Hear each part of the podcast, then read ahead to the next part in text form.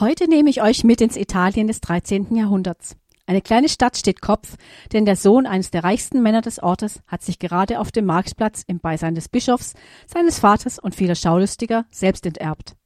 Die einen nannten ihn einen Spinner, die anderen einen Heiligen. Die ganze Bevölkerung war geteilt. Der Vater hatte große Pläne mit seinem Sohn, sah ihn schon mit einem Adelstitel geehrt und als erfolgreicher Geschäftsmann das elterliche Tuchgeschäft weiterführen. Der Sohn hatte auch alle Anlagen dazu. Er war charmant, ein Frauenheld und Partylöwe. Er hatte einen guten Riecher fürs Geldverdienen und war sehr beliebt. Er träumte von einer steilen Karriere. Solange, ja, solange bis Gott eingriff. Eine Karriere zu dieser Zeit führte über Kriege und Kreuzzüge. Der junge Mann wurde in einem Krieg mit der Nachbarstadt gefangen genommen und lag ein Jahr im Kerker. Er kam krank und depressiv nach Hause. Die ganze Stadt vermisste den lebenslustigen Draufgänger.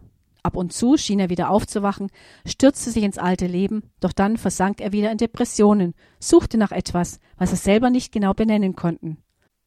Immer öfter zog er sich zurück in einsame Höhlen, fing an, Gott zu suchen, nach ihm zu rufen, betete mit Leidenschaft zu einem Gott, den er bis dahin beiseite geschoben hatte. Der Name dieses jungen Mannes ist Franziskus, besser bekannt unter dem Namen Franz von Assisi.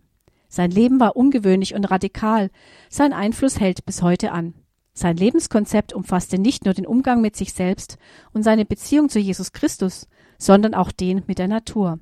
Er hatte ein besonderes Verhältnis zu Pflanzen und Tieren, betrachtete sie als seine Brüder und Schwestern. Der Legende nach besänftigte er einmal einen Wolf, der immer wieder Schafherden angriff.